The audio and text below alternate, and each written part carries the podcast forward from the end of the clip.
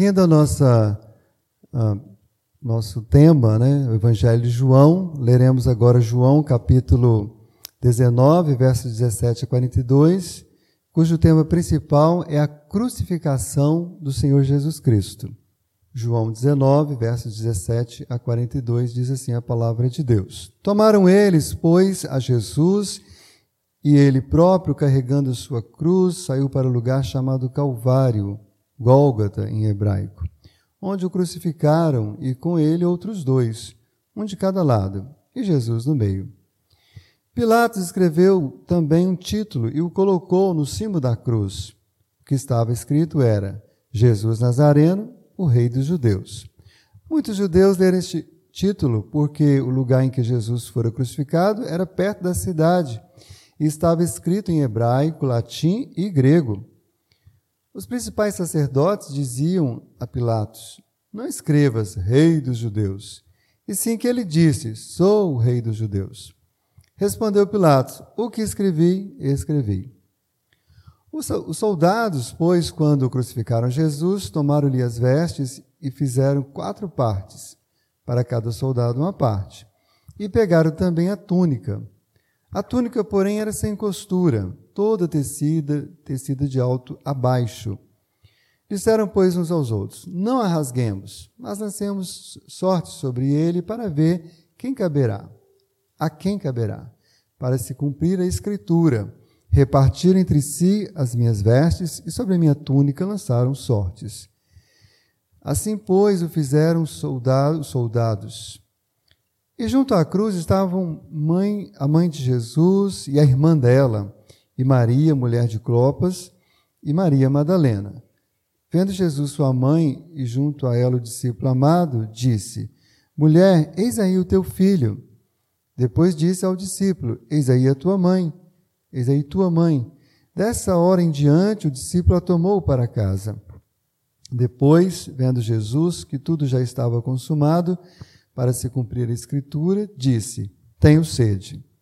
Estava ali um vaso cheio de vinagre. E beberam de vinagre uma esponja, fixando-a num caniço de sopro, lhe achegaram à boca. Quando, pois, Jesus tomou o vinagre, disse: Está consumado. E, inclinando a cabeça, rendeu o espírito. Então os judeus, para que no sábado não ficassem os corpos na cruz, visto como era a preparação, pois era grande o dia daquele sábado, rogaram a Pilatos que se lhes quebrassem as pernas e fossem tirados. Os soldados foram e quebraram as pernas ao primeiro e ao outro que com ele tinham sido crucificados. Chegando-se, porém, a Jesus, como vissem que já estava morto, não lhe quebraram as pernas. Mas um dos soldados lhe abriu o lado com uma lança, e logo saiu sangue e água. Aquele que isto viu testificou, sendo verdadeiro o seu testemunho, e ele sabe que diz a verdade, para que também vós creiais. E isto aconteceu para se cumprir a Escritura: nenhum dos seus ossos será quebrado. E outra vez diz a Escritura: eles verão aquele a quem traspassaram. Depois disto, José de Arimateia, que era discípulo de Jesus, ainda que ocultamente, pelo receio que tinha dos judeus, rogou a Pilatos que lhe permitisse tirar o corpo de Jesus. Pilatos não o permitiu. Então foi José de Arimateia e retirou o corpo de Jesus. E também Nicodemos, aquele que anteriormente viera ter com Jesus à noite, foi levando cerca de cem libras de um composto de mirra e aloés. Tomaram, pois, o corpo de Jesus e o envolveram em lençóis com os aromas, como é de uso entre os judeus na preparação para o sepulcro. No lugar onde Jesus fora crucificado havia um jardim e neste um sepulcro novo, no qual ninguém havia tinha sido ainda posto. Ali, pois, por causa da preparação dos judeus e por estar perto do túmulo, depositaram o corpo de Jesus. Esse é um texto riquíssimo, né? A gente poderia ficar horas e horas meditando e compartilhando as riquezas desse texto. Né? Não, infelizmente, não é o propósito agora. Mas, mesmo numa breve leitura, numa rápida leitura como essa, e numa breve reflexão, a gente aprende tanto, né? O Espírito Santo vai nos é, edificando, nos ensinando, e eu quero então compartilhar um pouco sobre os personagens da crucificação de Cristo. Né? É, é esse relato está presente nos outros evangelhos. Se a gente comparar os, os quatro relatos, tem detalhes que estão num, não estão no outro. Esse texto já é muito rico em detalhes, mas se você colocar os quatro textos paralelos, você fica maravilhado com a quantidade de informações acerca deste, deste momento. E não é à toa, né? o Espírito Santo conduziu mesmo os quatro evangelistas para fazer isso, porque para nós cristãos, especialmente para o povo de Deus, propósito de Deus redentor, esse é um momento crucial, esse é um momento muito importante. Foi para isso que Jesus veio. Foi para essa obra, né? Salvífica, redentora. Então, ela é muito rica mesmo. É como se fossem quatro uh, repórteres, né? Ali, cada um relatando do seu ponto de vista. E as, os quatro relatos são muito eh, ricos, ensinam muito. Mas vamos pensar um pouquinho aqui sobre os personagens. Não vou tecer nos detalhes que aqui estão por causa do nosso tempo. Obviamente, o personagem principal é o Senhor Jesus, é claro, né?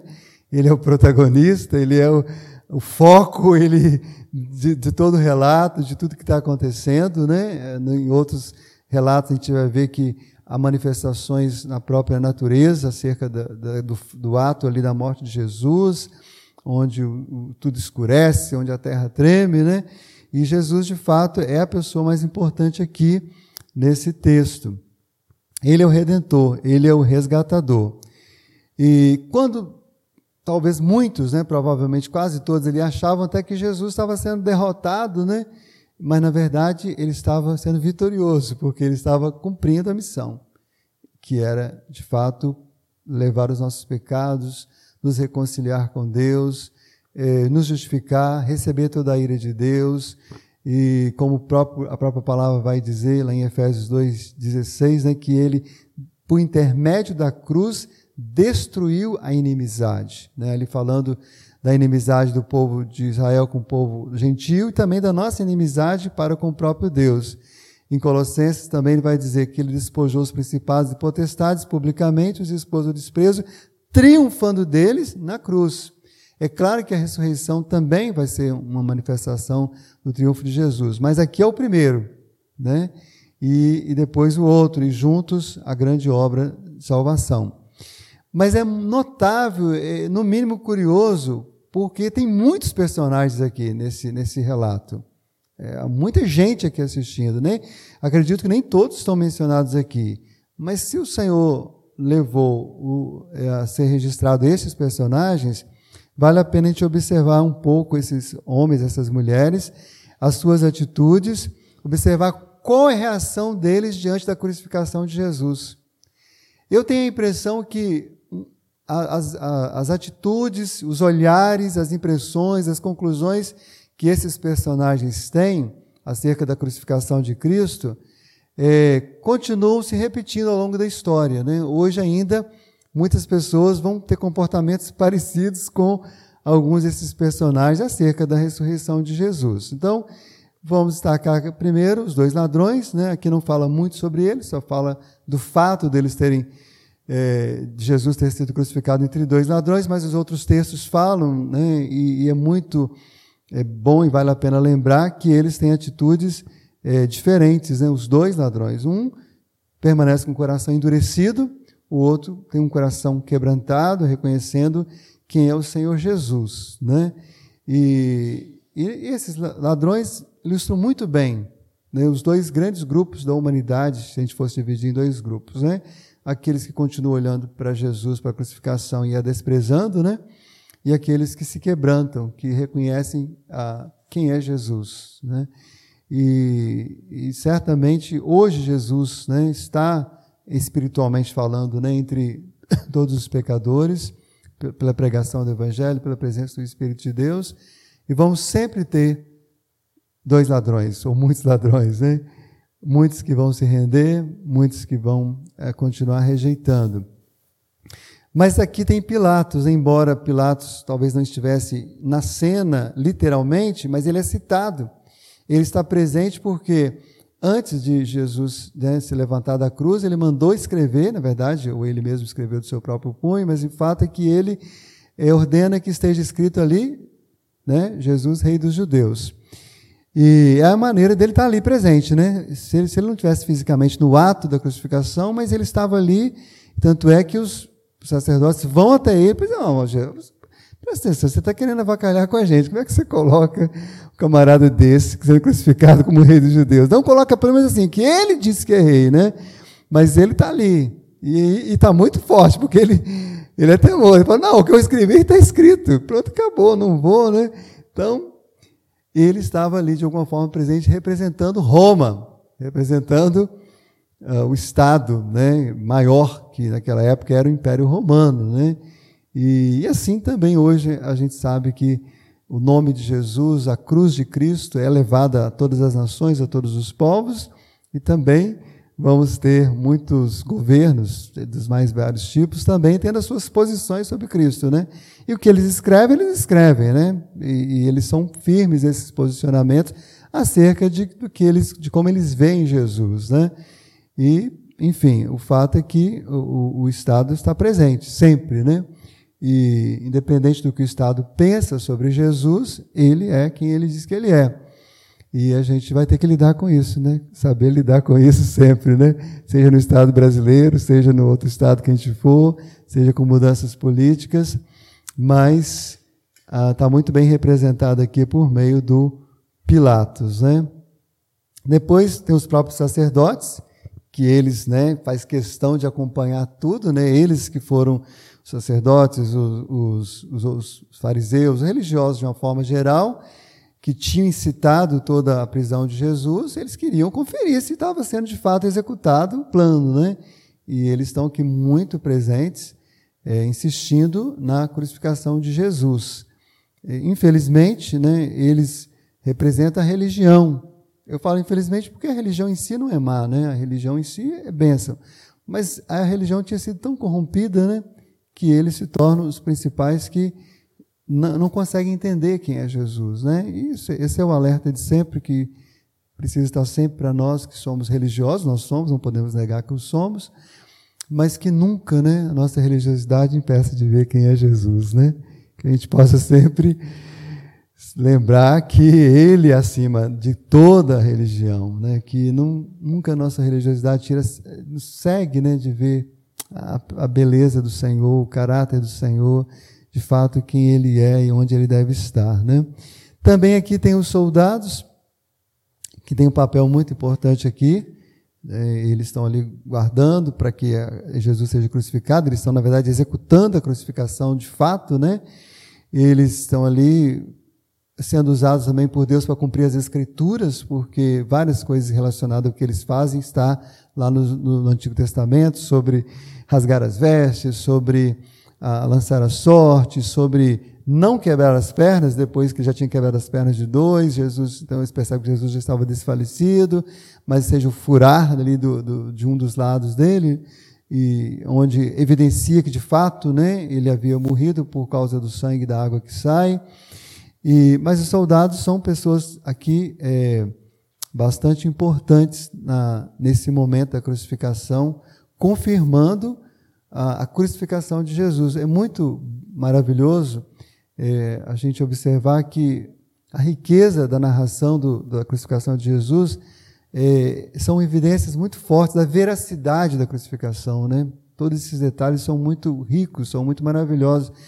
Você, não, qualquer historiador, por mais ateu que seja, ele não pode negar que, que tem muita coisa, né, que é faz parte de um relato muito fidedigno, né? Todas essas, essas coisas que aqui acontecem, que aqui são relatadas. Então, eles são testemunhas, no mínimo, esses soldados são testemunhas muito importantes da, da, da morte de Jesus, porque eles estão, as pessoas que estão mais próximas, né? Tocando no corpo de Jesus, é, porque eles tinham que ter certeza que Jesus tinha morrido para dar o relatório, né? É como se fosse assim: a sentença foi cumprida, quem é que vai assinar? Né? Eram os carrascos mesmo, né? seria, né? naquele momento que tinha que dizer, foi cumprido. Como tem hoje nos países que têm sentenças de, sentença de morte, tem, alguém tem que relatar e assinar. Morreu, né? Se foi um médico, se foi uma, uma injeção letal, nesses casos, né? enfim, qualquer que seja o caso, né?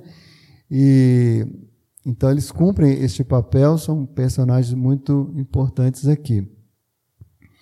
Depois ah, tem as mulheres, né? Tem, aqui tem várias mulheres, né?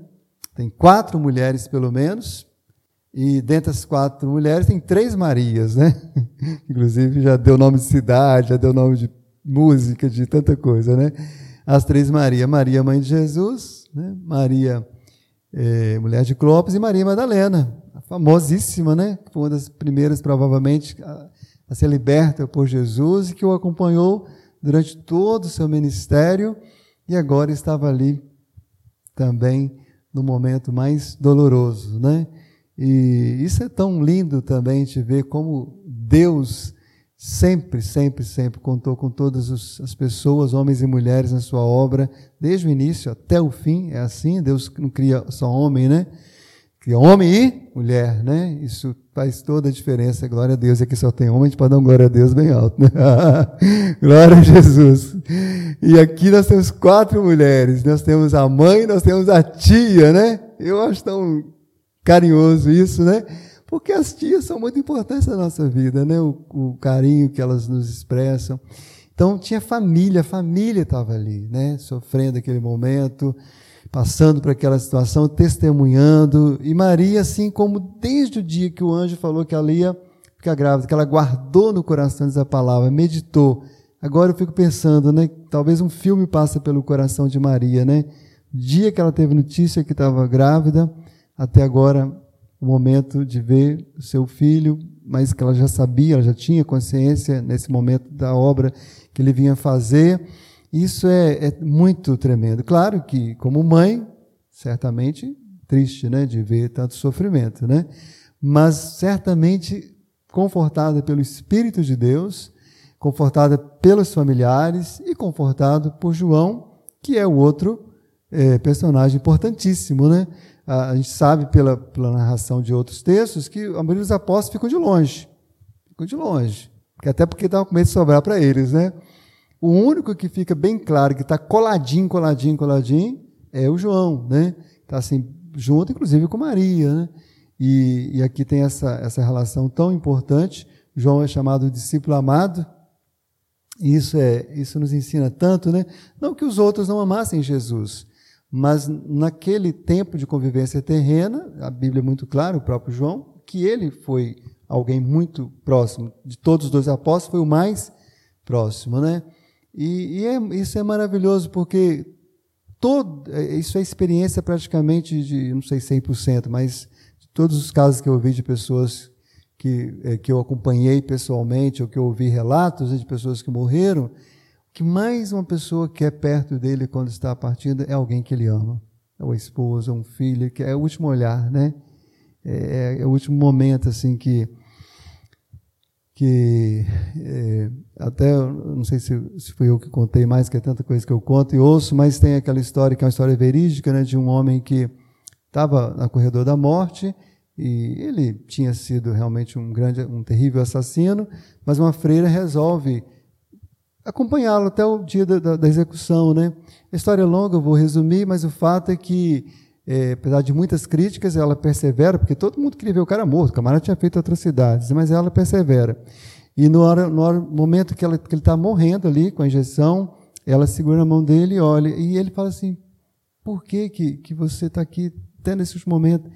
E ele fala assim, porque eu queria que você partisse tendo, é, vendo o seu último olhar fosse para uma pessoa que o amou, né? E, e não todo o ódio que você teve, que você recebeu, né?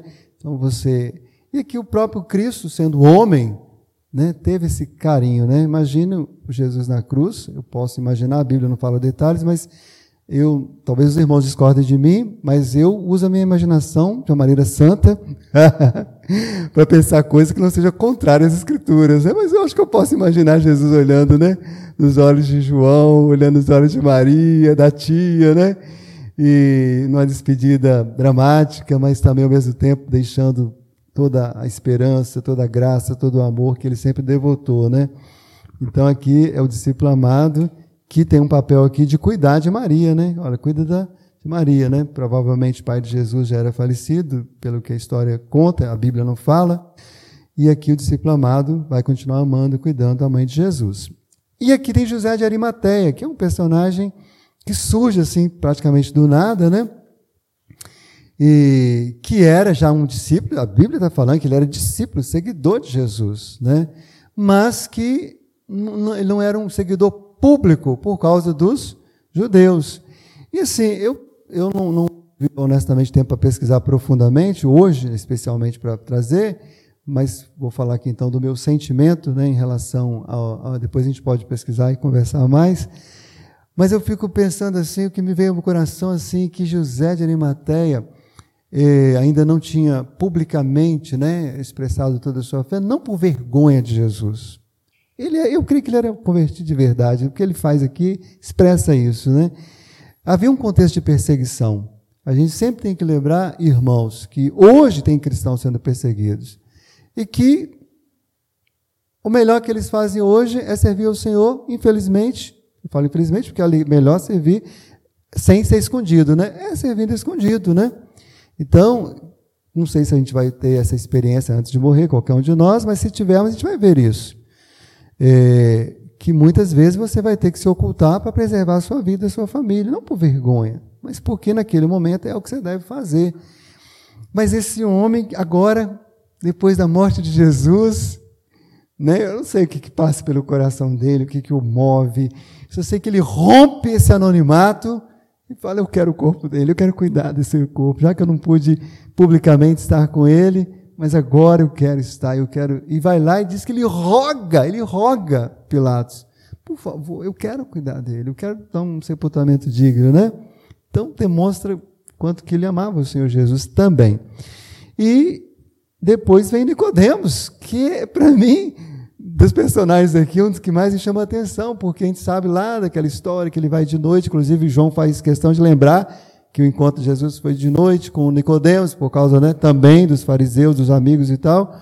Mas agora este homem também vem expressa todo o seu carinho, todo o seu cuidado com a pessoa do Senhor Jesus, investe dinheiro, vão lá, vão junto, né? José de Arimateia, estamos juntos nessa missão aí. Nós vamos dar o melhor sepultamento para o nosso mestre, para o nosso Senhor Jesus. Né? Então, um sepulcro novo, no jardim, lugar bonito, perto da cidade, e diz que foi sepultado ali também porque se fosse mais longe ia demorar, então tinha que ser rápido porque já estava quase chegando, né? O sábado, o sábado começava às seis horas da tarde, começa às seis horas da tarde para o judeu até hoje, então tinha que ser tudo rápido.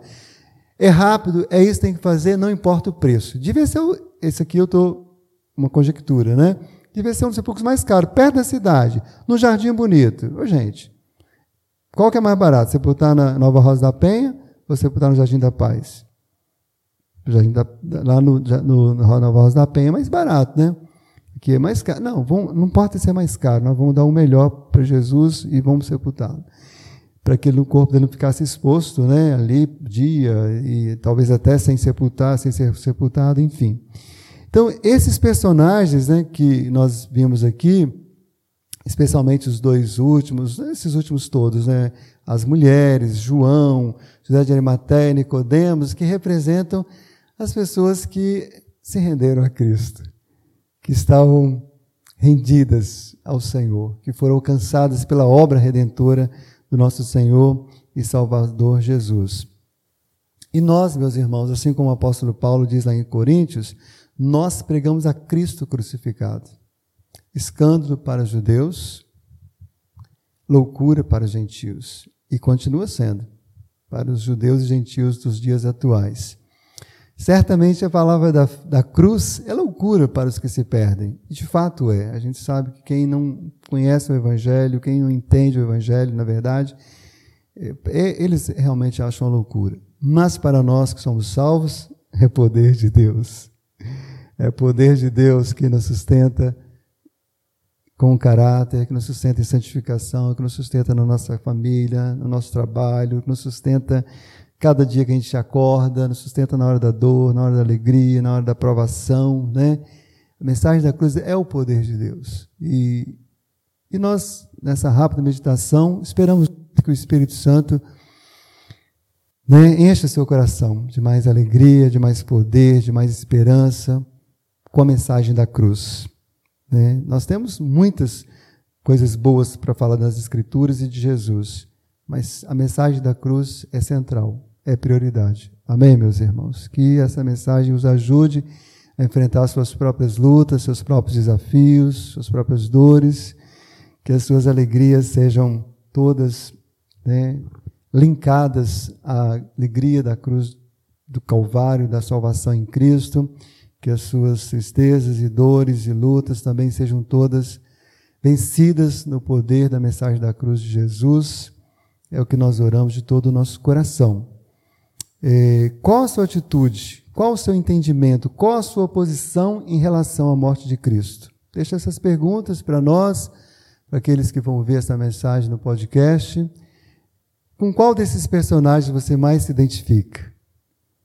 Com um dos ladrões, com o ladrão endurecido, com o ladrão com o coração quebrantado, com os soldados, com Pilatos, com os religiosos, sacerdotes, com as mulheres, né, com a Maria Madalena, que tinha sido endemoniada e foi liberta por Jesus, com a mãe de Jesus, com a tia, com a, a, Maria, esposa de Clopas, com Nicodemos, com José de Arimateia com, com João, discípulo amado, porque dessa sua posição, dessa, dessa sua visão, dessa sua fé ou não fé em relação a Cristo e a sua obra, depende toda a sua vida, depende do seu destino eterno. E eu espero muito que a sua posição seja como de João, de Nicodemos, daquelas mulheres, José de Arimateia, de crer de todo o coração no Deus que veio até nós para nos levar para Ele mesmo. Amém, meus irmãos?